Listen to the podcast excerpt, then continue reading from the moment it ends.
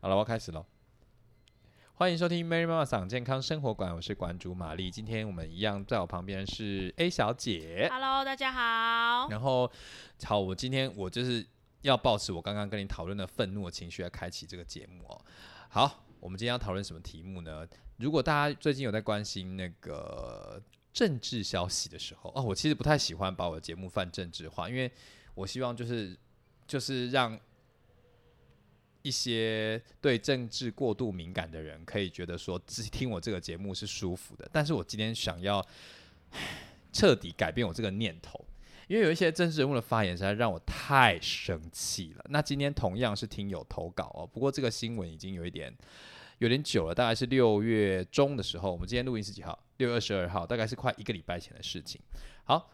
我们的高智商的台北偏临时偏安首都市长柯文哲呢，日前啊出席某一个社服，就是某一个活动啊，哈，他就是在公开场合说，呃，奇怪，以前我们去美国留学啊，发现美国人假日都要上教堂，他们非常强调家庭。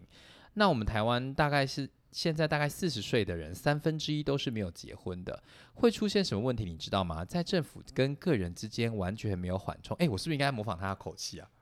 你会吗？你会模仿哦？哦，这个哦，啊奇怪哦，我们以前去美国留学哦，哦，你知道，发现美国人好了，可以了，可以了，可以了，可以了，可以了，我不想听，我不想听，就先这样，先这样。有像吗？我觉得还好。我也觉得还好，其实不要勉强。好，然后我我我就是看到这个新闻的时候，我其实非好，刚刚声音跑掉了哈。我看到这个新闻的时候，我其实非常的生气，因为我觉得这个充这他讲的话充满就是性别偏见，而且还有一些逻辑上没有。先不要讲逻性性别偏见这件事情，我们先来讲数据、事实跟逻辑，请说。好，他说的是奇怪，我们以前去美国留学，然后他拿出来数据是现在我们大概四十岁的人，三分之一是没有结婚的。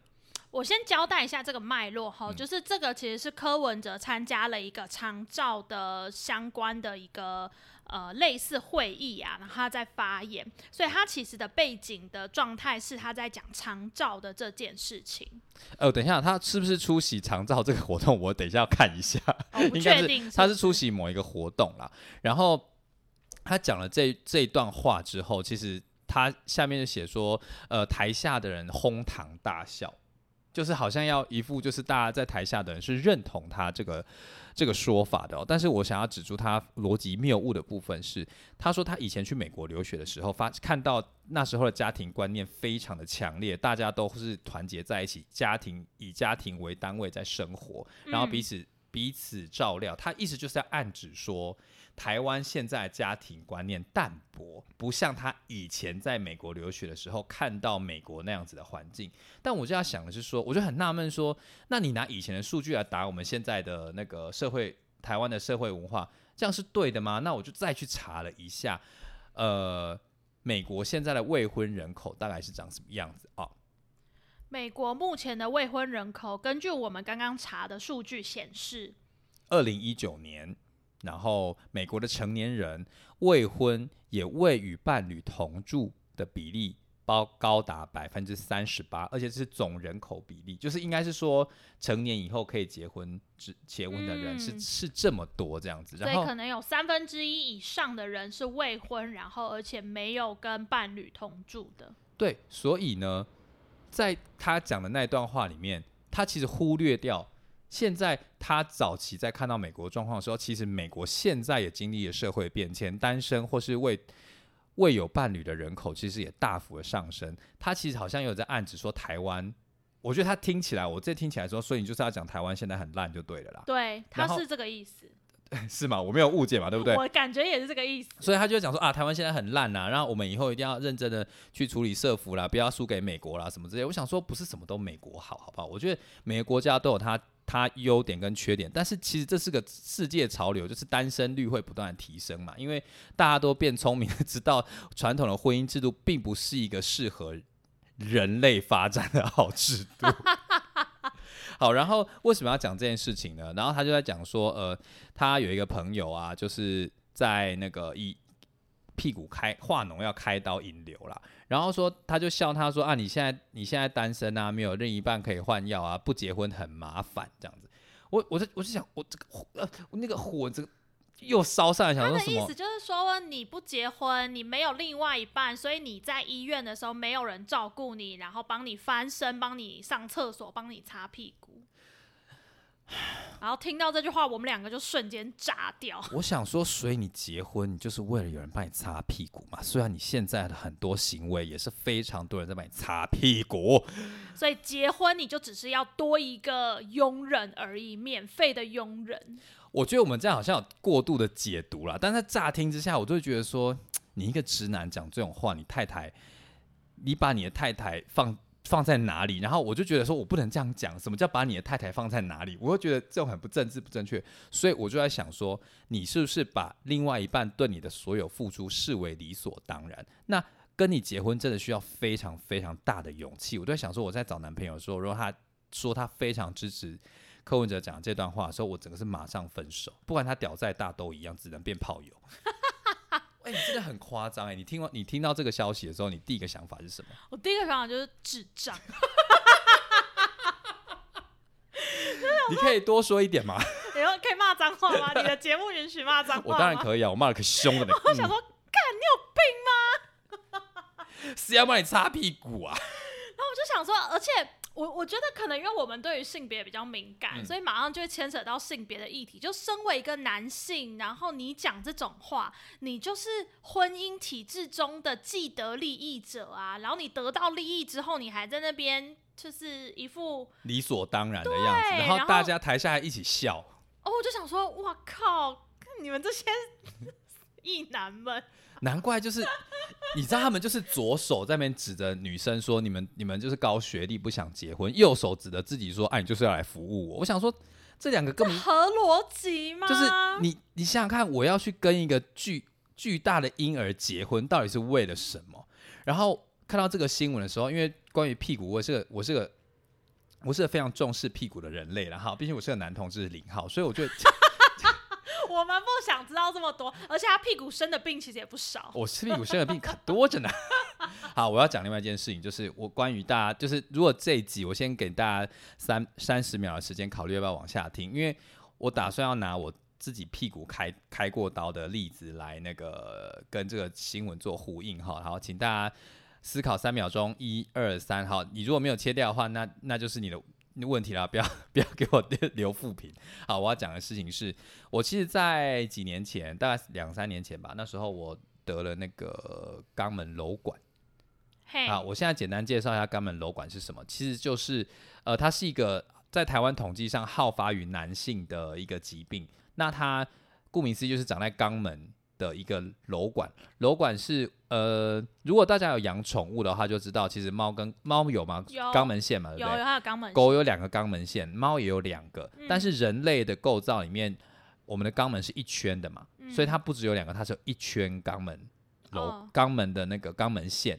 那有时候其实你在比如说生活压力太大，或者是日夜颠倒，或者是你大便太用力的时候，或者是很多不明原因，就会让里面化脓，你的肛门腺可能会堵塞，或者是、或者是化哦脓。然后它这个时候呢，里面有有水有那个脓嘛，它就想要排出来，所以它会沿着你的沿着肛门腺往外延伸出一条管子，嗯，然后把那个化脓的那个脓水排出来。可是哦一般来说，如果我们皮肤有一个洞或者划伤了，其实皮肤会自动愈合嘛。对，可是我们的肛门并没有那个功能，所以那条线、那条管子就会一直留在那里。哦，但是通常你如果没有那个特别的问题，比如说不会痛啦，或者是你大便排便都蛮正常的，那个比较脏的东西没有卡到那个管子里面，一般来说，大部分如果没事的话，你可能一辈子都不需要去处理。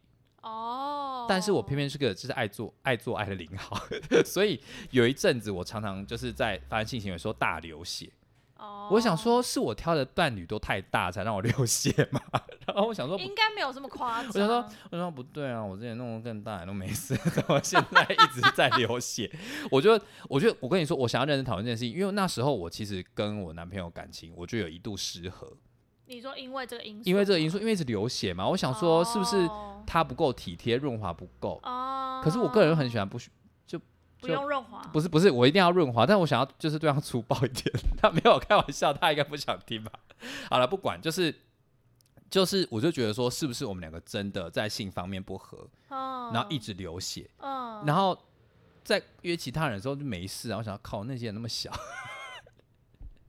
好，就是我就会想说，是不是单纯我跟我男朋友的问题？嗯，然后后来才去，实在是痛到受不了了，我就去给医院做检查，然后检查之后，医生说他就是肛门瘘管来开个刀就好了。哦，然后他说、呃这个其实好讲那么多，就是其实这个手术其实就是你的屁股化脓，然后要把那个脓包的留下来的管子化开，跟我觉得跟柯柯文哲讲这个这个新闻大概是大同小异，但我不能不敢大胆猜测他那个朋友到底是得什么东西，反正我那时候也是差不多的状况。那时候因为我非常记得我要去住院的时候，我就跟我男朋友说，呃，他说要有家人陪同，那你可以跟我去吗？那他当然是说 OK 嘛。那他就我就跟他说，那你如果半夜你就如果我状况稳定的话，你可以回家睡。因为我开完刀之后，其实我觉得他不太需要一直陪在我旁边，因为我觉得这个小手术嘛。那就是其实开完刀，他陪了我一阵子，我说晚上你一定要回家睡，我觉得这样子对你对你太太那个太折腾了。然后隔天一大早，他的确回家睡，因为我根本就没事啊。那隔天一大早，他就又再出现，然后看我的状况，然后问我需不需要怎么样。可是那时候真的早上才太痛了，虽然有吃止痛药，还是疼痛不止。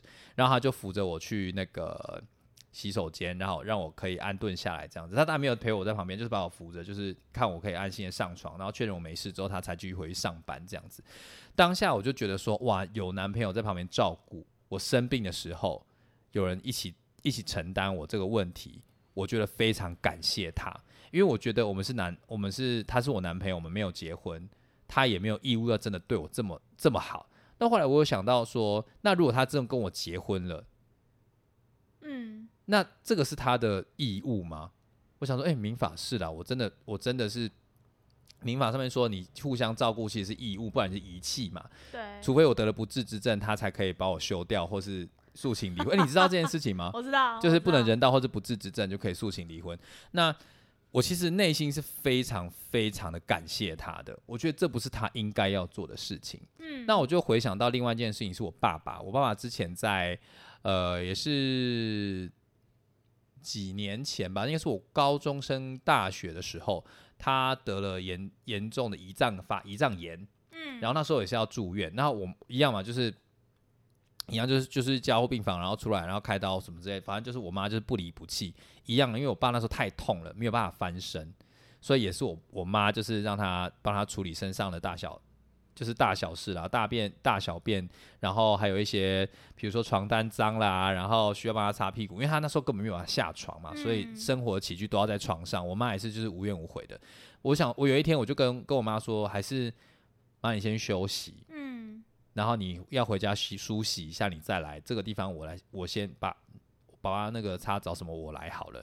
我妈就跟我说没关系，这个这个我来就好了。你爸爸比较习惯我我我的我的照顾，他比较舒服这样子。对，我会觉得哇，我妈虽然平常跟我爸吵吵闹闹的，但是到那个时候，她还是同林鸟，没有各自飞。这样，同林鸟没有各自飞，我真的非常感动。我觉得说哇，他们的好了，他们的爱可能是真的吧。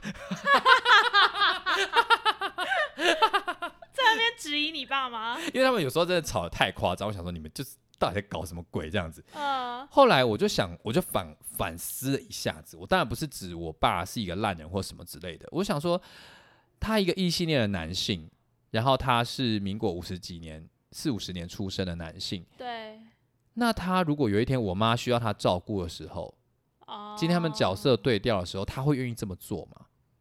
其实我我我是一个大问号。你觉得呢？我其实非常有可能是我妈，我爸会觉得我妈是女生，嗯，所以他不方便对她做太多侵犯，这种、这种哦想法啦。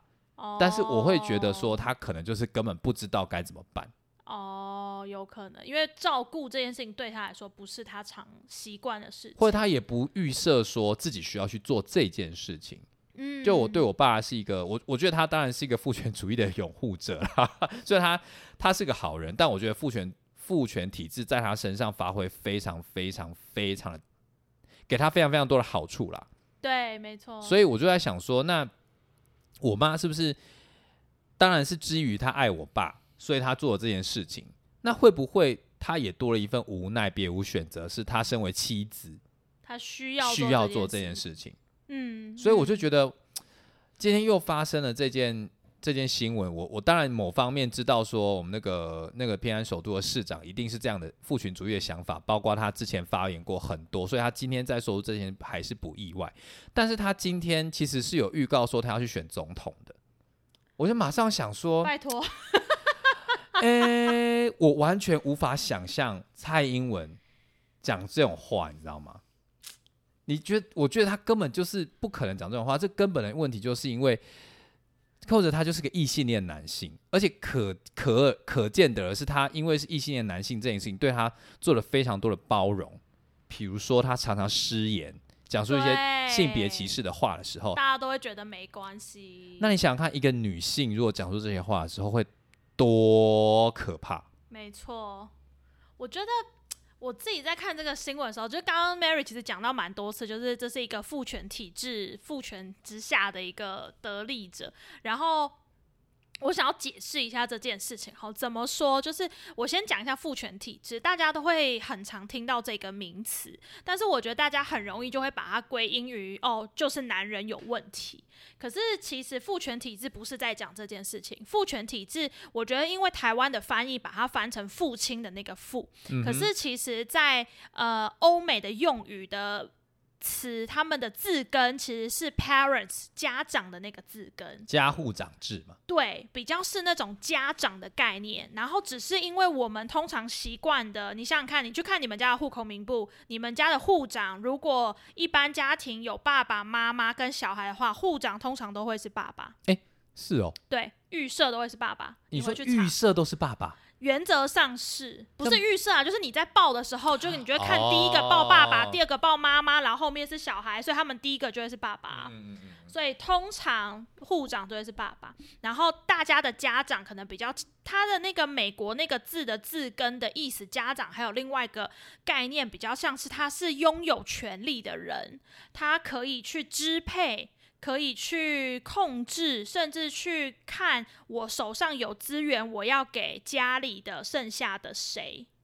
所以比较是那种拥有权力、拥有资源的概念的感觉。可是因为引申而来，大部分这样的角色都会是男性嘛，嗯，所以我们台湾翻就会翻译翻成父权体制。然后大家不要以为只有男生会有父权体制，我等下跟大家分享，我妈也是父权体制的。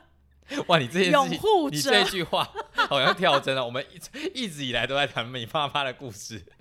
然后呢，所以我觉得父权体制讲的就会是这个社会多数会以男性为主。怎么说叫做以男性为主？我举举一个最简单的例子好了，大家应该都会有感，对不对？你出去玩的时候，你上厕所，男生女生上厕所是不是差很多？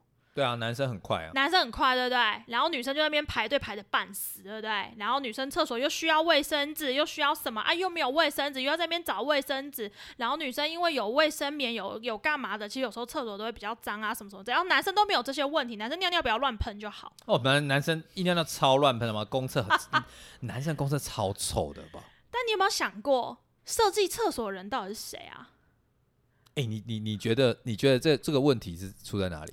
设计厕所人一定是男生，为什么？为什么会这样说？因为他以男生的需求为主，他设计厕所人绝对没有考虑过女生需要的厕所的需求。我我不懂哎，你可以多讲一点。我我懂啦，但是我要装一下。假使你有没有想过，各位女生朋友们，你有想过吗？如果今天让你去改建公厕，你会怎么改？要是我的话，我一定拓展女厕啊！干，我每次排的要死哎。其实我觉得小便斗啊，我每次看到那个那个什么公厕啊，小便的一整排的时候，你也想改？不是，我想说，这你你你一整排要干嘛？使用率太低，然后然后那个大便间也很多，然后看看到女厕这边排队的时候，顶多就是一间长方形的进去，一排一一边是小便斗，一边是那个。那个油门的那个马桶间嘛，那女女女厕就会变成两边都是马桶间嘛，对，然后有时候还是只有单边，它只是没有没有小便斗那一排而已，对，然后空间是一样大的，没错，所以要是我的话，我去建女厕，我一定会先把女厕扩充。嗯女厕女厕扩充可能是男厕两倍，I don't care，嗯，反正就是我需要女厕多减一点，然后我一定会在女厕的每一间都装上卫生纸，以及我觉得很重要是，我希望女厕每一间都可以有挂包包跟放那个小东西的一个小平台。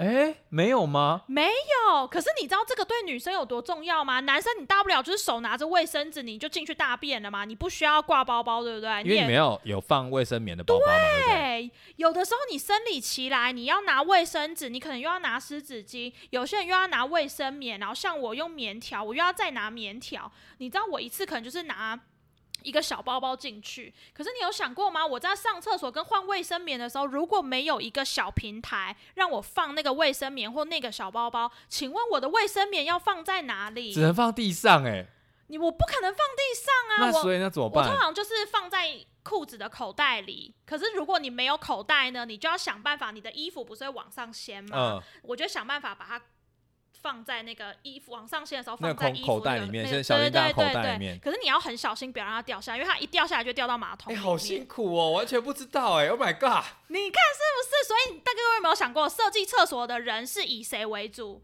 设计厕所的人要么就是男生，不然他就是以男生的需求为主，他从来没有考虑过女生所需要的厕所。Oh my，这个就叫做父权体制啊，就是这个体制主要的设计者、考量者，全部都是以生理男性为主。嗯嗯嗯，这个，所以这就我简单说明一下，简单的父权体制是这样理解。那怎么说父权体制的得利者呢？就是在这个体制下生活。哪大家就以各位想当然尔嘛，以厕所的例子来讲，男生跟女生谁的生活会比较辛苦？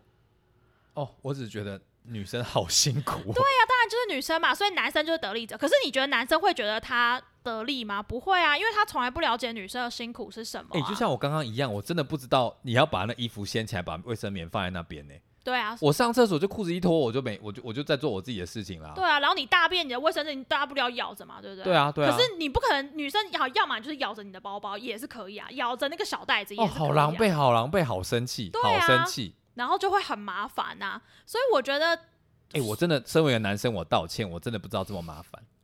所以我觉得这个真的就是生理性别上的限制，就是你不在那个性别，你真的不会知道那个性别很多细节上它很多不方便的地方。嗯嗯嗯，我我想要反驳一件事情，这个限制是可以可以被教育的。没错，就像你今天告诉我的时候，我就知道这件事情啦，我就会不会嫌说，我虽然我都不会嫌，但是有一些人就会，我就常常在公厕的门口看到男生就在不耐烦。哦，的女朋友爆炸我。想说有什么好不耐烦啊？他我我真的不知道为什么要那么久，但我就是知道会比较久。但是你今天告诉我之后，我真的就不会不耐烦。对啊，因为你女生进去，你可能又要换卫生棉，然后又要干嘛，然后又要什么，然后哎，反正就是很复杂的问题啦。然后我觉得。所谓在这个体制下的得利者，就是他在这个体制下，他的生活是相对于另一个性别，他是比较舒服顺畅的。嗯，可是他通常不会有感觉。真的，我刚刚一点感觉都没有。对，你看你上厕所这么方便，你就觉得啊啊，不就大家都这样吗？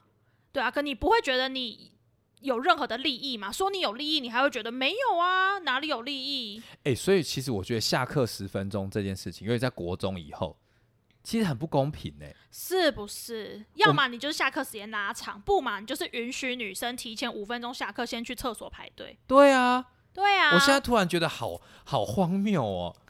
所以你知道，哎、我国我高中读女校，嗯然后你知道在女校里面女厕一定是最多的嘛？对啊？我人生最快乐上厕所的时间就是高中的时啊，候，你好像某一集有讲过这对。因为我从来不用排队。然后女厕多到一个爆炸，我们男厕可能只有三个小便斗，两间厕所，嗯，女厕可能有二十间，就一进去是一大排，然后女厕我觉得这个才是符合平权的角度啊。对呀、女厕旁边还有更衣室，就类似这样嘛。嗯所以我在刚刚在解释父权体制，我想要用一个比较生活例子让大家理解，就是在这个体制下生活，就是我觉得大家不要去。一定要去站说哦，男生怎样怎样啊，女生你们还不是什么女权自助餐，巴拉巴拉之类。我觉得那个是后面衍生的激战，但是我觉得这个体制底下一定会有一个性别，他会得到不同的红利。然后你说女生在这个体制下有没有得利？一定有啊，她有她得利的地方。可是相对于男性，我觉得男性的得利好处一定是比较多的嘛。一定的啊，这个这个制度基本上就是他们建立的嘛。对啊，所以刚刚回到柯文哲的那个新闻，那就会变成是柯文哲就是这个父权体制底下的得利者。你看，他是一个男医师，然后男性，然后后男的市长，而且 even 我们现在不会称为他男市长，可是我们就会特别强调女市长、女总统。没错，我们我们马英九当总统的时候，我们就称为他总统。但蔡英文就会说哦，我们嗯台湾第一个女女总总统，所以这整个系统真的是为男性而建立的，因为他们本身就没有预设总统会是由女性来担当。对。然后我觉得柯文哲他讲的那番话，我觉得他另外一个背后的隐含的意思就是说，人之所以要结婚，因为你老了才有另外一半来照顾你。但是大家有想过吗？就是你会这样想，讲一个感情比较基础的问题是，你会希望你的另一半跟你结婚，只是某种程度为了他老的时候你要照顾他，你会希望你的另一半这样想吗？我我我先跟你说，嘿，我先跟你说，台湾的法律其实就是这样，你必须要做这件事情。是如果你想要维持婚姻的话，你必须做这件事情。但是呢，他讲这个话会这么理所当然，因为他觉得啊，这本来就是天经地义的事情啊。我在模仿他，可是我看不出你可是我告诉我告我我想要在这边跟大家说，他预设婚姻就是要有一个人来照顾到另外一个对方，那个基础是因为我爱他，啊，我想要跟他共组家庭，过一起过生活。对，这个基础是是爱为基础，可是他的意思就是说，你知道吗？我们现在很少人结婚哦，然后、嗯。然后都没有都没有，就是以后我们一定会发生长照危机哦，啊，大家都不重视家庭哦，嗯，然后大家都不赶快去结婚，尤其是你们女生读那么高没有用哦。你你他他之前讲过这种话吗？我知道，对啊，啊，然后我就啊，你知道那个，我就觉得这个东西是你左手只说我们低生育率，嗯，右手只说你们不去结婚，都不看嗯看自己自己哎、我觉得我要是生理男性，我要是柯文哲，我也一定要结婚啊！结婚对于一个高学历的男性是一件多好好的事情啊！我花时间花力气，我去追求到一个女生之后，甚至不用追求，好，反正我们结了婚之后，我每天就在外面忙我的工作，忙我的事业，冲刺我的事业，赚钱，然后就会有另外一个女生帮助我生小孩，然后顾好家里。我每天回到家，即使很晚了，没关系，我的家里是干净的。哦，小孩弄好了睡觉，哦，他们成绩也都很好，哦，很很棒，没问题。我只要洗澡睡觉就好了。你不觉得爽了吧？这样子的婚姻我也想要，好不好？如果有另外一个男生能够帮我这样顾着我的家，然后让我好好的继续念博士，然后他他小孩他不能生，我生完小孩，但是小孩都他带，他喂奶，他半夜起来，然后小孩生病了，他去幼稚园接，他去国小接，然后偶尔他不行的时候，我出来支援一下，我只要在外面拼事业赚钱回家就好了。而且你回家又说哇，你工作这么忙，还要陪小孩，你好伟大、哦，你会被社会认可。对，你真的是一男脑，好可怕，好可怕，此风不可长。Oh my god！回到我以前很常，我我不知道我应该没有在这里讲过，但我之前很常说，啊各位你知道前几年，诶，蛮其实蛮多年前了，就是曾经有一个统计哈，单身男性、单身女性、已婚男性、已婚女性这四类人，你们知道以快乐幸福感说谁最高吗？快乐幸福感哦，最高的是已婚男性，shit！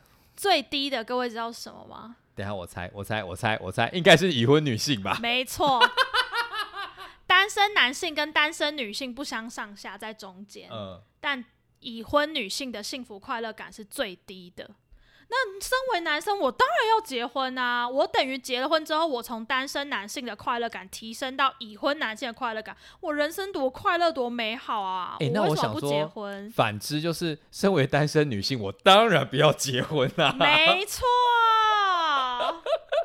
结了婚让我过得更不快乐哎、我觉得好可怕哦。所以我觉得这就会呼应到很多，就是前面讲柯文哲何以讲出这些话，然后让大家气得要死。我觉得那个令人生气的点是，如果他今天只是我们路边的一个阿伯，或者是我一个客人，我听一听我就算了，我不会想要跟他吵，我也不会拿这个来生气。我觉得啊，又是一个呃食古不化，然后没有脑袋的长辈这样子。可是他今天呃某方面，他代表的是某一个政党的领袖，而且他还公开表态说他要来呃选总统。那我可以预想的是，大家可以想一下前几年就是。我们的韩国瑜出来选总统的时候，嗯，其实非有一派的支持者，那个情绪是被激化的，对，包括当时在讲那个公投的时候，对，同性婚姻也是，然后大家都全部绑在一起，然后那个情绪就不断的被炒起来。好，今天如果他来选总统的时候，我很害怕的是，有一大堆异性恋男性就会觉得自己是沉默的多数的时候，开始来拥护这类的人。那我觉得这个社对社会来说其实不是很健康的。当然，这些意见表表达出来，增加对话的机会嘛。可是那些我只要一想到我要面对那些精，我还是要挂号所谓的精英男性，在那边诉说自己以前的好处被现在的女性所剥夺，然后这些愤青们一直在剥夺我的快乐的时候，那个嘴脸理所当然。可以讲那些 那些乐色话的时候，我现在我现在理智断线，我就觉得好痛苦，因为我身边有太多女性其实正在遭受这些压迫，而且你刚刚不是也跟我讲了一个那个你朋友的故事？讲一个我朋友的例子，就是我个朋友，然后她跟她男友交往蛮久了。大概交往五六年有了吧，然后他们交往没多久就同居，就一路一直到现在。然后他就是大概一阵子以前，他有一次就跟我们聊说，他最近跟他男朋友就是分居了这样子。然后我们就吓到，因为他们一直感情蛮好的，就说：“哎，那你们怎么了？”反正她男友的妈妈因为一些因素，然后就搬到中部跟她男友一起住。然后我朋友就很早就跟她男友表明说：“我不会跟你还有跟你妈一起住。”然后。她男友就不理解为什么，他就在中部啊，我就买了房子啊，啊，我跟我妈住啊，你本来就跟我住啊，我们这样一起住有什么不好吗？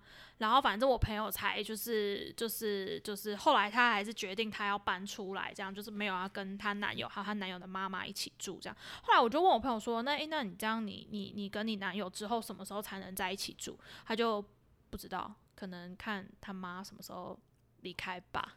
他说离开。就是断气那种离开，对不对？可能不是搬离开，因为你要想啊，我们这个年纪的，我们的上一辈的妈妈们身体只会越来越不好。对啊，对，对啊，所以，但是他们中间还有很多争执啦。但是后来一问了我朋友之下，我觉得有一个很背后的原因是，很多异性恋的男性他没有办法理解媳妇的那种。心情跟状态，就是为什么婆婆跟媳妇有可能还没结婚，但是就是那个相对的角色哈，就自己的女友跟自己的妈妈是不能共处的，然后不能一起住的。然后为什么女友或老婆住进自己的家里，他会这么的发生这么多的事情冲突？不管那个不满意是自己的妈妈还是自己的老婆，我后来发现这好像不是单一个案呢，因为你觉得为什么他们会不了解啊？我先说一下我观察到的现象，就是我听完我那个朋友这样讲之后，我就突然回想到我之前啊，我不是就教软体玩了蛮多了吗？就遇到很多，现在还是很多吧？哎呀，刚刚才封锁了一个。哎呀。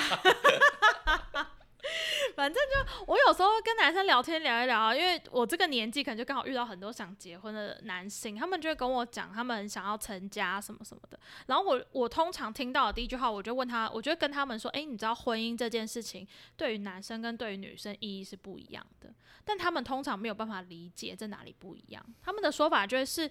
啊，这有什么不一样吗？啊，如果结了婚，就看住哪里啊，然后也可以住我家，这样就省钱呐。啊，你一样过你的生活，我一样过我的生活，这有什么不一样？没有，是我过你的生活，你过你。原本自己的生活好吗？没错，就是他们没有办法理解，就是一个外人的感觉，你懂吗？然后他们就会非常理所当然的，就是女生就应该要住进男生的家里，或是跟男生的家人一起生活，照顾，甚至帮忙照顾男生的家人，或帮忙他们家怎么样。我觉得就是那种很理所当然的感觉。然后其实我后来我刚刚突然回想到，我有一个表姐也是跟她男友交往非常久，后来讲到婚姻这个问题，然后那时候我后来就他们后来没有结婚也分手了。我那时候就有问我那表姐，我就问她说：“哎呀，你你跟你男朋友为什么没有结婚了？”她就说她其实很不想要结了婚之后就要去住男生家，然后她过年都不能回家。就我的意思是说，就是我觉得，我觉得这是一个性别体制上的一个 bug，就是男生真心的不是个人的错，就是这个体制让男生没有办法去理解说为什么这件事情对于女生来说是痛苦的。我觉得这个很这个这个体制非常糟糕，哎，就等于这世界上有一半以上的人，对异性恋男生是不了解的。对，我觉得这件事非常可怕，这就是严重的撕裂。哎没错。那，这样子以后再再讲回我们今天讲的事情，就是为什么会有这么多人没有被照顾到，或者是那么多人在开屁股开刀的时候不会有人 去帮他擦屁股，就是这样子啊。对啊。你都已经不了解为什么没有人要结婚了，对啊，他真的真的，我还是要引号哦，跟你结婚住在你的家里面，那是你的家，并不是你们共创的另外一个家。对。所以我在想，我们传统的家庭单位其实全部都是围绕着男性在转，尤其是男性，比如说爸爸、阿嗯公，然后儿子。你看，想象想象几年前，才十才才不到不到半个世纪前，有多少的女星女呃女生是读书读到国小，然后就出去赚钱，为了供应他们的哥哥或弟弟去读书。然后有多少的家长是支持女儿这么做的，或是推着女儿这么说？我只有一笔钱，我会优先提供给男性的晚辈去念书，按女性的工作、女性的未来就被牺牲掉了。所以这个家庭在在在呃在设计的时候，这些家庭结构都在设计的时候，基本上就是围绕着男性在转。当然，我们先经过一些社会变迁啊，但是很多鬼故事呢，还是在不断的讲说，很多的男性因为他们被照顾的太好了。对尤其是现在的妈妈，其实她身为妈妈的时候，很少有机会告诉自己的儿子说，我在这个环境里面受了多少委屈，嗯我是多么不公平的被对待。那而面对女性的晚辈，也就是他们女儿的时候，其实他们会建议他们跟自己走差不多的路，对，没错，你还是要找个人嫁了，不要念太高，因为我身边很多念太高的女性朋友们都没有结婚，没有人要。对或者是被嫌太强势，被婆婆嫌，然后以后在家里就过得非常惨，没有地位。婚姻会不幸福。我想说，可是大家有没有想说，我们一味地围绕着男性在转，可是大部分的女性却是这么的痛苦的时候，为什么我们不尝试让它松动一下、转变一下呢？然后我们的、我们的、我们的未来总统参选人还在讲这种鬼话，然后底下的还下面的人还笑得出来。我觉得，我我我我觉得刚刚 Mary 讲了一件很重要的事情，我想要补充一下，就是大家不要觉得就是哦，这个体制围绕着男生转，所以有问题的是男生。其实我觉得不是哦，大家要更高一层的去看，就是我觉得有问题的是这个体制。怎么说呢？其实女生也会去维持这个体制，就像 Mary 刚刚讲的，就是婆婆可能就会觉得说，哎，你是媳妇啊，你嫁来我们家，你照顾男生的家人很正常吧？然后 even even 各位，连我妈，我觉得我妈就是一个父权体制底下的代言人、受害者兼代言人。她好像有四个恶魔症他是候群。拿了很多代言费，是不是？他拿多少代言费？怎么说呢？我妈就我妈就会讲很多很父权的体制的话，比如说她就会觉得说，我妈我我我真心讲这些都是我妈一字一句这样跟我说的。我妈就会说，哎，你一个女生，你你你你要闯一片天干嘛？这种事情让你弟弟去就好啦。之类的，或者是我妈就会跟我说：“哎，你一个女生，你干嘛那么辛苦？”因为我那时候帮我那时候帮我房间漆油漆啊、煮柜子，我妈就说：“你一个女生干嘛那么辛苦？你这些事情叫你弟或你爸帮忙就好啦。”哦，大家以为我妈会为了我好的，哎，没有，她就跟我说：“你要念博士，你以后嫁不出去怎么办？你以后不结婚吗？”之类，然后不然 再不然就会跟我说，就会就会说什么，嗯、呃，比如说我我弟，因为我我弟有女朋友嘛，然后我我就会我就会跟我妈说，哎、弟弟以后结婚就跟他女朋友搬出去住啊。我妈就会说，你为什么要叫我儿子搬出去住？之类的。人家我妈是父权体制的代言哎、人我，跟你说，你如果弟弟之后跟他女朋友结婚啊，你弟媳会超爱你的。有见都是姑小哎大姑在挡啊。就是我的意思是说，你看哦，就是基本上女生，我我妈，然后可能他们那一辈的人，在这个体制底下，他们已经觉得他们的那些牺牲奉献是常态了。我觉得可能多多少少都还会有一点那种媳妇熬成婆的心理啦，就是会觉得说，哎、我也是这样辛苦过来的，为什么下一辈不是？这样走这样的路，我觉得多多少少还是我有这种心情。可是说真的，我觉得也是一种先天上的限制，就是他没有办法去理解说为什么这个体制需要被改变。因为他从小到大被灌输的就是这样。如果今天一旦松动，其实会有认知失调的问题。没，错，他会否定他过去人生，比如说三四十、三四五十年来，他自己是不是都在做错误的决定、错误的事情？我觉得他的世界会崩溃。没错，没错。其实我很常很想要鼓励那些女性长辈说，你其实到了。该退休，或者是儿女已经长大了，你以前已经辛苦一辈子了，现在你应该要值，你值得去追求你自己快乐的人生。可是他们现在会有一种另外一种焦虑，是不断的逼自己的小孩生个小孩来让他顾，让他自己更有整个人生的成就感跟存在的意义，而不去追求自己自己，比如说你去学个才艺啦，然后去广交嗯朋友啦，或是去进修都好，让自己变得更有价值，或者是去过自己想要的生活。但他们只被设计成我要继续在为我们下一代的下一代服务，哦，这才是他们人生的圆满的成就。可是他完全没有自己的生活，你想想看，带小孩多么多多么痛苦啊！是蛮可怕的。对啊，然后 有时候你又摆脱不了自己是婆婆的架子，所以会变成我想带的时候去带小孩，我不想带的时候开始骂媳妇说没有责任感，然后小孩小孩就是以后是我是我的孙子嘛，但陪我时间特别少，却又要干涉他未来该长什么样子，用什么样的教养方式让他长大。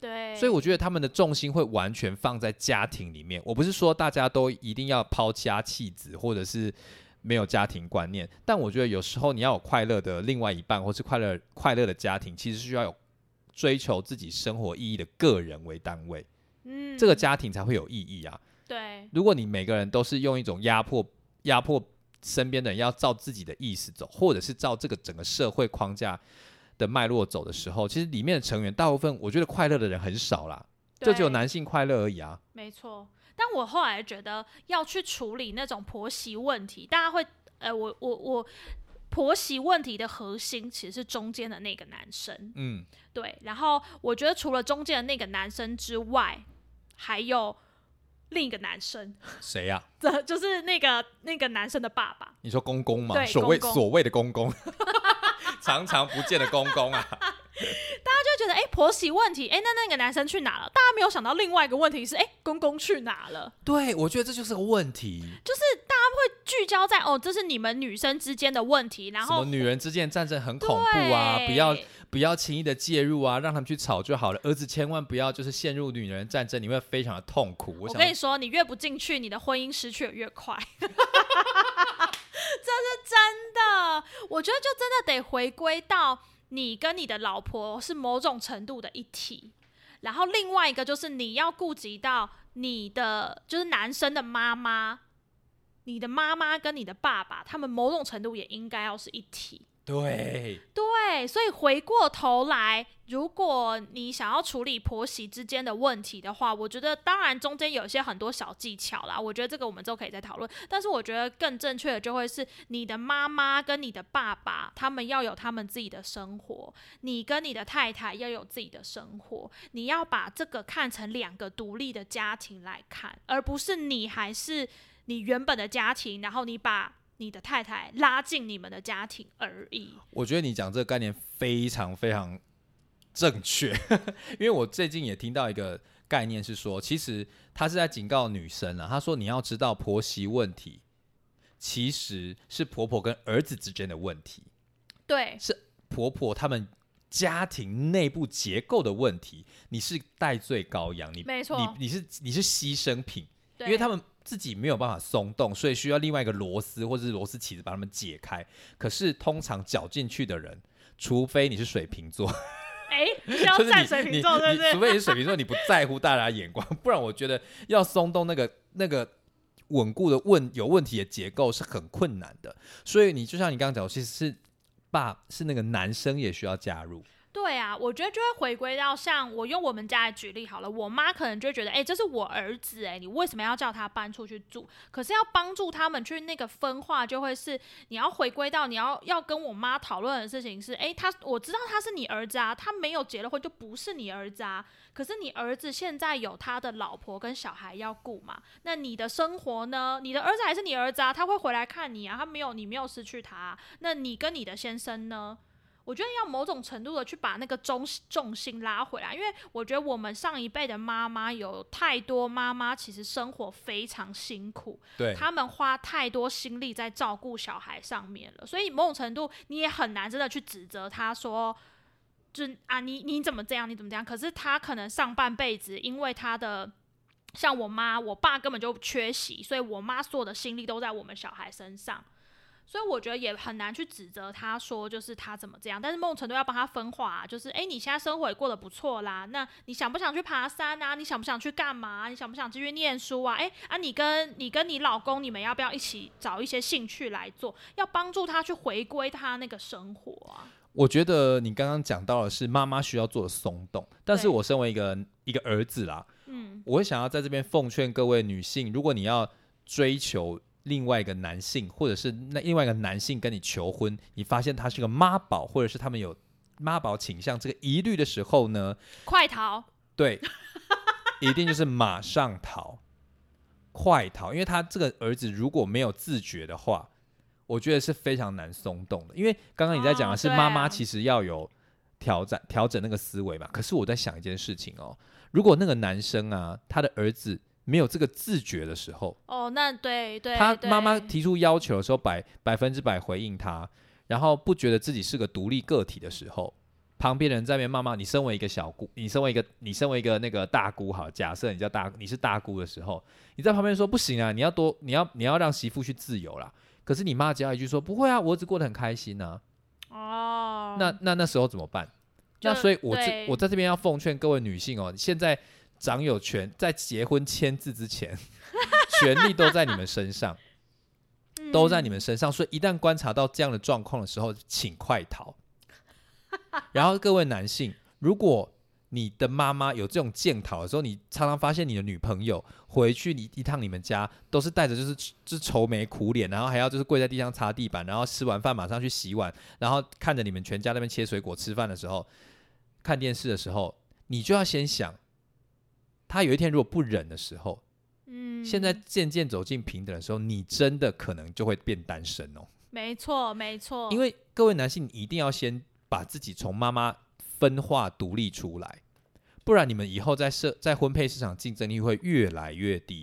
因为我现在非常多男性朋友都不太懂自己为什么总是交不到女朋友，因为我觉得现在女生的眼光已经渐渐的恢复正常，不像以前被那个父权体制所蒙蔽了。所以大家一定要赶快务必把自己视为一个独立的个体。就这么简单而已，不是说你的家庭不再重要，而是你要有，你要，你如果是一个想结婚的男性啊，你一定要知道，你以后是要成家，而这个家要独立于你们原生家庭。对，我觉得第一件事情就是你要知道，你现你如果现在住在家里的话，你要试着把这个思维转变是，我现在住的是我爸妈的房子，嗯，嗯。我结婚之后要出去独立自己的家，就算以后我们结婚了，我跟我老婆也是住在我爸妈的房子里面。我觉得这背后的另外一个概念就是你要练习承担责任，嗯，就是你要想你跟你的太太一起，你们成立一个家之后，事情其实你们的事情要回归到你跟你太太讨论做决定，而不是你跟你太太的事情还要再问你爸妈做决定。我觉得那就会是一个你有没有长大，跟你有没有那个，就像 Mary 刚刚讲的，你这是两个家分开的概念。你要想，你跟你太太就是这个家的家长了。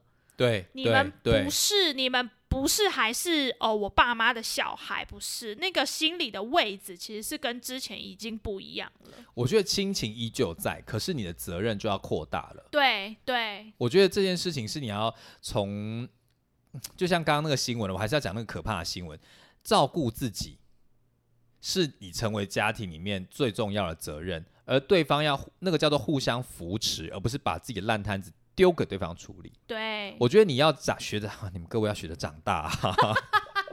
哦，我觉得我真的不知道该怎么讲，我口条这今天好差哦，因为我火真的好大哦。我是想到他如果又真的有一些精英男性投他当我们当总统的时候，我觉得哦，啊，我遇到多少交友软体里的精英男性，也大概就这样的思维。所以我觉得，我我觉得大家就是不要，也不是不要啦，就是占那个男男权、女权、父权、女权，我觉得那个其实没有太大意义啊。就是你真的输赢啊，然后嘞，你你你还不是得找另一半？对啊，你还是要跟另外一半处，你又不是同志。呃啊，就算你是同志，我跟你说，性别平权同样重要。对，我觉得在同志，不管是男同志、女同志，其实他们性别平权真的执行的更彻底。你知道，我想要拿先拿我的例子，算算了。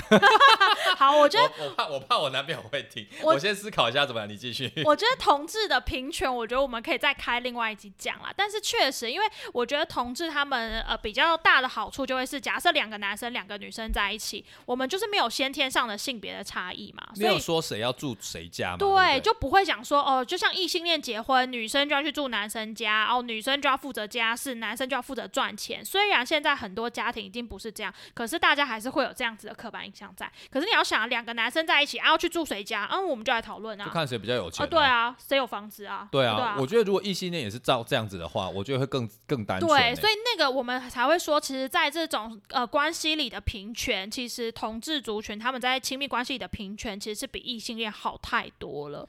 然后我觉得大家就是要去看到这个，有的时候不会只是男生或女生个别的想法的问题，其实他们背后是有一个体制在的，就叫做父权的体制。然后最最大的，我觉得大家最大可以开始改变的几个点，我刚刚想到的，第一个就会是，假使你身边有人要结婚，你真的就是鼓励他们结婚之后，你们就搬离原生家庭。如果真的因为经济的因素没有办法的话，那真的也要协调好，说怎么样的方法是那一对新婚夫妻自在的。那如果经济还 OK，那就真的你们就搬出去住。或者是婆家经济非常 OK，一年要给你三亿的话呢，那你就那就住一起。哎、你三亿耶！三栋三亿可以买你的女你的你收到你的父权主义吗？那当然，父权父权 在三亿底下，父权体制算什么？哎、我觉得你要小心哦、怎样、啊？你要小心哦我觉得三亿我我觉得是不是？不是不是，你刚刚讲我不会剪哦、我不会剪哦、我觉得还有很多事情大家可以做啦，就是我觉得在男生跟妈妈的关系里面，我觉得当你越长大了之后，你真的要练习不要什么事都问妈妈。我知道这听起来很荒谬，大家一定会想说，我哪有？我没有在问我妈事情啊。哎、我跟你说，我必须要承认，嗯问我妈这件事情啊，嗯，我先讲好了。我其实我人生啊，只记得最牢的一组电话号码就是我妈的电话号码，怎么说？因为我以前就是被妈妈长被妈妈照顾长大的，就是妈宝。我到现在我承认我自己还有一点点，所以就是我男朋友要跟我结婚的时候，我其实我觉得很犹豫，我就觉得说啊，我有点妈宝哎，我这样适合结婚吗？其实我很常任何重大的决定，我都会习惯问我妈。可是是真的真的，等我跟我男朋友交往，我们现在交往第七年了嘛，在这七年的状态之下，我我有很很强烈的感受到，我男朋友是个非常独立的个体。嗯，他很多事情都是自己决定，规划自己的未来，包括说他要去哪里工作啦，然后去哪里做什么任何重任何重大的事情的时候，买车啦或什么之类，他都自己一个人处理。嗯那我就在想说，我常常在他旁边，我就在反省说，哇，我我如果遇到同样的事情，比如说我要到假设啦，我我要到外县市工作好了，我一定会先问我妈，我说，哎、我要去那边工作、哎，你觉得好不好？什么之类的。我就下意识的觉得说啊，这个应该是要跟妈妈讨，even 不是跟爸爸哦，哦，因为我会觉得，哎、跟妈妈讨论我玩，我会比较安心。我我觉得我的意思是说，没有你不能找妈妈讨论。不是不是，我我要讲的事情是，我要认知到这件事情是必须要分开的时候，我已经意识到说，如果继续这样下去，我被我男朋友鄙视。对，所以就要回归到你一样可以跟你妈讨论，对可是真的决定要回归到你跟你男朋友。嗯，就你妈可能会说，啊，你不要去啊，怎样怎样怎样啦、什么的。但是我觉得你得回过头来跟你男朋友讨论，那你们两个打算怎么做？，对，没有错。那个重点应该在你自己跟你的另一半，而不是妈妈。或者是如果你真的是一个妈宝的话啦，我会建议你啊，把你是个妈宝这件事情告诉你的另外一半。我我觉得这个非不是不是不是，我觉得这件事情是 拿出你你要承认自己是个妈宝，然后你要有心去改变它。哦。我觉得如果你是个妈宝这件事情，你嗯你跟你的妈妈关系是非常融合融洽，然后你的妈妈通虽然你是个妈宝，但是你妈是开明的，嗯，那我觉得没有问题。嗯但通常令人可怕就是妈妈是不开明的，哦不能松动，不能但是。没有妈妈觉得自己不开明啊，所有的男生都会告诉女生说，没有啊，我妈很开明啊，我妈很 free 啊，我妈大家都很尊重我的决定对啊，我妈很尊重我的决定啊、因为你的决定都会先问过她。跟你是她亲生的啊，对呀、o h my god！所以各位男性，你真的要承先承认自己是个妈宝，然后你在每次打电话给你妈妈的时候，你先去检视一下你讲，你你你先练习一下，把你跟你妈讨论的那个内容全部都记下来，然后你拿去问你女朋友说：“哎、你会跟你妈讨论吗？” 我觉得你这个事情是可以练习的，或者是拿给去拿给一个男同志，问他说：“哎、你你觉得你你会不会跟你妈讨论这个？” 或是拿给你身边的朋友们。对对你去看看一下，核对一下你自己的妈宝指数有多高。对，然后我觉得这是一个点，然后我觉得另外一个点就是，我觉得大家可能真的要有一点意识，就是你从小到大生长环境，可能妈妈照顾你，她真的是牺牲奉献很多的。但是现在回过头来，你要让她练习她的生活重心，不要再放在小孩身上了。要回归到他自己身上。，对，要回归到他自己身上。比如说像我妈，我妈就是因为我们家小的时候经济状况比较吃紧一点，所以我妈当然就是非常的勤俭持家。但是到了我们稍微长大，大学啊、研究所之后。我那时候有一阵子，我就非常鼓励我妈出国、欸，就我嗯妈就觉得啊，不要啦，我们家经济也没有很好，啊那笔钱省下来可以干嘛干嘛干嘛。然后我就一直跟我妈说不要，你就去，你就去，因为那时候我弟在国外留学，然后我就跟我妈说，你要想哦，你现在不去，你这辈子说不定没有机会去了，因为弟弟从那边回来之后，在那个国家没有人当地陪。我们可能不会去哦，然后所以我就不断的说服我妈。各位知道我妈人生第一次出国去哪里吗？哪里？全世界传说物价最高的北欧，真你的。妈很厉害欸，Oh my god！因为那时候我弟在那边交换啊，嗯他在那边当交换学生啊，然后所以我妈跟我阿姨他们两个人就去北欧那边玩了三个国家吧，然后玩了大概一个多礼拜。啊，你弟都当地陪吗？对我弟就全程当地陪、啊。哇，那也是蛮辛苦的。那 我不管啊，我不管啊。我现在没有办法想象，我一路上我就是在在侍奉我我妈还有我的阿姨们，哇，好恐怖哦！所以我那时候就鼓励我妈去啊，然后我觉得另外也是，就是另外一次是变成是我阿姨的儿子，我表弟，然后在芬兰那边，呃，在比如在波兰交换，嗯，然后也是啊，我妈我阿姨约我妈，我就一直也是怂恿我妈，我就说你就去啊，你就去啊，你就是就是去啊。然后表弟在那边，他们又去德国去哪里又玩了一趟免费的地陪不用白不用啊。啊。然后所以我就觉得就是有点类似这样啊，可能出国旅行是我的举例，可是就是类似大家去鼓励自己的妈妈，她重心不要再放在小孩身上，她赚了钱，她工作，她赚了钱，钱存一存，她的假可以，那她就请假出去玩啊。然后或者是那他他他有什么想要做的事情，那他想要去学什么？他想要去上课吗？或者是他想要去爬山吗？他想去干嘛吗？去跳舞去什么？全部都可以，甚至想要去表演、去比赛，那就去啊！就是鼓励他们有他们自己的生活。我觉得某种程度帮他们转移一下注意力会好很多。我听你各位哈，我我想要听到在这边想要听到一个 bug，怎样？请说。就是我们都在鼓励年长的女性往外追求，却不会 鼓励她追求原本她的配偶。各位啊，我觉得你要不要说说看，就是关于那些长辈们的亲密关系，你觉得我我觉得哈，修复的可能性？我觉得他们刚刚那个 A 小姐的鼓励非常的重要，千万不要鼓励妈妈试图去修复他们失和的感情，因为我觉得那是个痛苦的该开始，而且这个也不应该是我们儿女该儿女做的事情啦，因为他们、哦这是他们其实独立独立家庭的，他们你就把你把它当做是一个独立的家庭的时候，那就是别人家的事情了。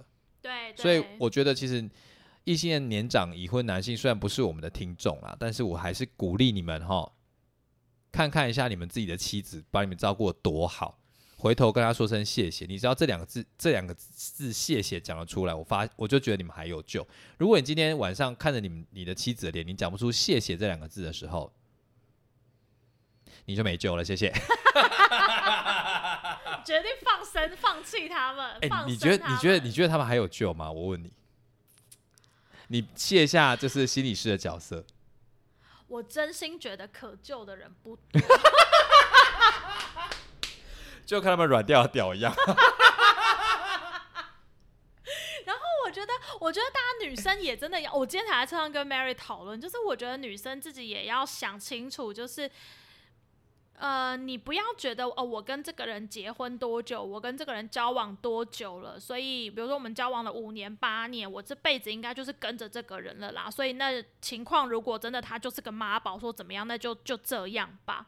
我觉得大家不要，就是换句话讲，就是沉没成本嘛，就是人生两件事情，绝对不要在乎沉没成本，一个就是投资，一个就是感情。我跟你说，青春年华不在，就跟男生的屌一样，年纪一到就是硬不起来，硬去刺激他都没有用。所以，如果这个人这个是妈宝，就把他当做是一个有性功能障碍阳痿的屌。他如果连去看个泌尿科，吃个就是处方签配方，把让自己硬起来，让你舒服都没有办法做到的时候，勇敢放手，去找另外一颗比较硬的。谢谢。各位，这是真的，就是我觉得在感情中，当然我我觉得感情中你一定是要有一些协商、跟妥协、跟改变的。但是当你要有自己的底线啦，你的你觉得你的底线在哪里？如果踩到你的底线，你真的觉得不行了，我觉得就勇敢结束这个关系。哎、我觉得我们下一次可以来讨论看看一下自己的底线这件事情，哦，你说自己各自在关系中的底线是什么？是怎么去慢慢的发掘自己想要什么跟不要什么这件事情。嗯因为我觉得我们讲这么多啊，很多人都是进入婚婚姻或是一段关系之后痛苦无比，那却不知道怎么怎么抽离，那也不知道，就像你今天讲的说，你那个朋友说，你问他要不要继续这段关系，哦，对，他回答的是，其实我不知道、欸，对他不知道他要不要继续，然后我有问他，他就觉得说，哎、生活中的习惯他觉得都可以退让，可以磨合，可是他觉得这件事情已经有点踩到他的底线了。对，哎各位啊，结婚跟进入关系是好事啊，但是在里面让自己过得不舒服，就是自己的罪过了。OK，那没错，你还有什么要补充的吗？我觉得各位请为自己的人生负起责任，不管快乐或不快乐。如果不快乐的话，请去买自慰商品。我相信你值得一个快乐的夜晚跟快乐的生活。或是开启约炮软体，哎、我觉得约炮软体很可怜呢、你知道我最近约的炮啊，怎样都不 OK 是不是只有一个 OK，而且而且就是不久前他确诊，然后体力有点下滑，呃你可以再约一次吗？等他体力好的时候。因为上一次他人家生病，你真的不能勉强人家。不是上一次就有点不行草草结束，哈，但他还蛮用认真的啦。但是你就觉得他他精神上是努力，可是体力跟不上。就他有点在就是用言语来补足他体力上的不足，我就觉得去他妈的武汉肺炎，把我的 把我的炮友弄得没力。所以各位啊，就是有一些 long covid 的问题哦，就是约炮的时候还是要把这些标准降低。好啦，哎、我觉得他真的有点喘呢，好烦。哎，你要说什么我觉？得我们可以开一集让你讲约炮，没有，我要散落在各集数里面。哎、我跟你说，怎样？他真的蛮大的，我又用不到，你跟我讲而且到有屁用、啊？而且技巧不错，我才不要跟你共用我呢，拜托。好了，我们不要硬聊了。那那我们下一次再聊什么主题？我现在还不确定。那希望各各位可以踊跃投稿哈。我们今天就是也这个题目也是投稿，我觉得这个模式好像还不错。就大家如果有什么想要听的讨论哦，我我我想要补充一件事情啊，就是我跟 Mary 常常会在节目中就是讲很多我们个人的想法跟观点。那当然，我们一定会有我们的主观意识跟价值观。我没有想要强迫大家相信我所相信的事情，不过我会很希望给大家一个不同的思考跟考虑。你如果听完我们讲的，你不同意我们说的，那我觉得也 OK。你可以在底下留言，就是说你的想法跟你的同意与不同意都可以告诉我们。对我比较希望是让大家能够去思考，而不是一定要别人同意我们什么。因为我觉得每个人都可以有自己的想法跟价值观，但是如果你的想法跟价值观太偏激的话，我们也是会笑你啦。如果你真的希你你你你就是希望哈符合那个父权体制里面的那个服务的对象，我觉得那也很好。那你就是适合这个体制，但是你你你不要强迫别人要跟你一样。我觉得这就是我的原则。哦，没错，那你就相信你这个体制，然后如果我们不小心遇到，我就会封锁你，大家就只是这样。但是但是你会找到你的同温层，我跟你讲，还有很多那种父权体制下长大异男可以选择啦。所以你们那些遵从父遵从这些压迫体制的人，你喜欢你一定找得到人。OK，祝你们幸福谢谢，拜拜。拜拜。